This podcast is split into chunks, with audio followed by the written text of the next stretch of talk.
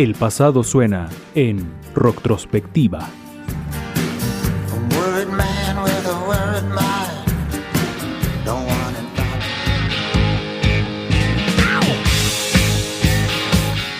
Un duro entre los duros, electrizante, la voz estridente curtida por el whisky y el desenfreno, siempre será el más alto voltaje.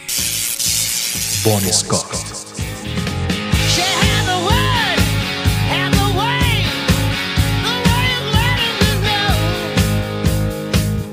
Escocés de nacimiento, pero migró a Australia cuando era niño.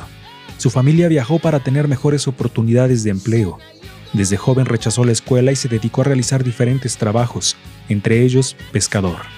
Su vida era desperdigada, siempre envuelto en peleas, robos menores, violencia, salvaje como pocos.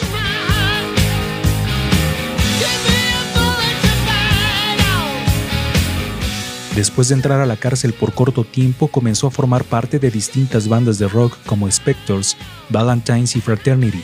Con ellos grabó dos LPs, Lightstock y Flaming God.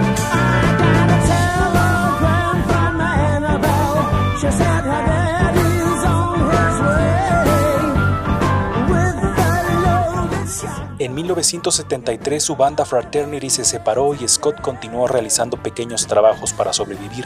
Fue en esta temporada que Bon sufrió un accidente en motocicleta que casi le cuesta la vida. Quedó un tiempo en coma y su recuperación fue lenta. Bon salió adelante y volvió al trabajo. En esta ocasión se convirtió en conductor de la camioneta que llevaba a una incipiente banda de rock por una pequeña gira. La banda era ACDC.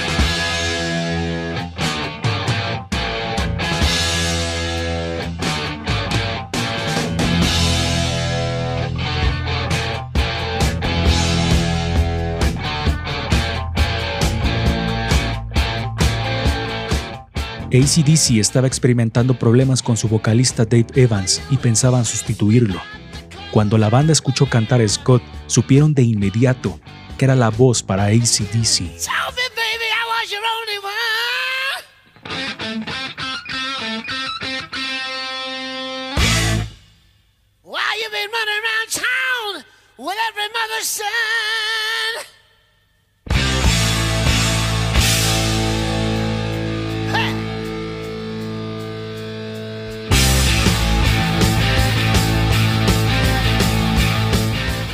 Con Bon Scott al frente, las actuaciones de ACDC fueron legendarias, siempre con una actitud retadora, sexual.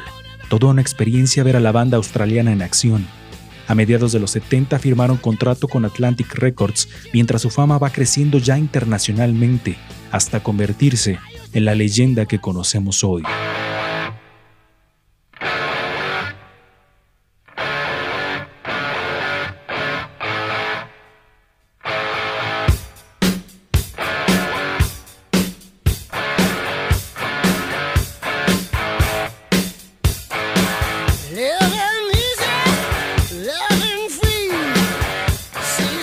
Highway to Hell es el último álbum que Scott graba con ACDC.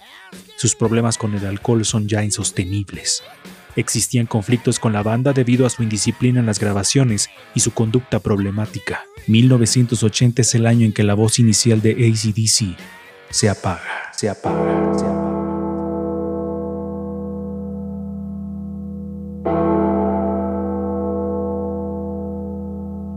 La muerte de Bon Scott está rodeada de misterio. Pero más allá de eso, lo importante es la huella imborrable que dejó y el enorme legado para la historia del rock.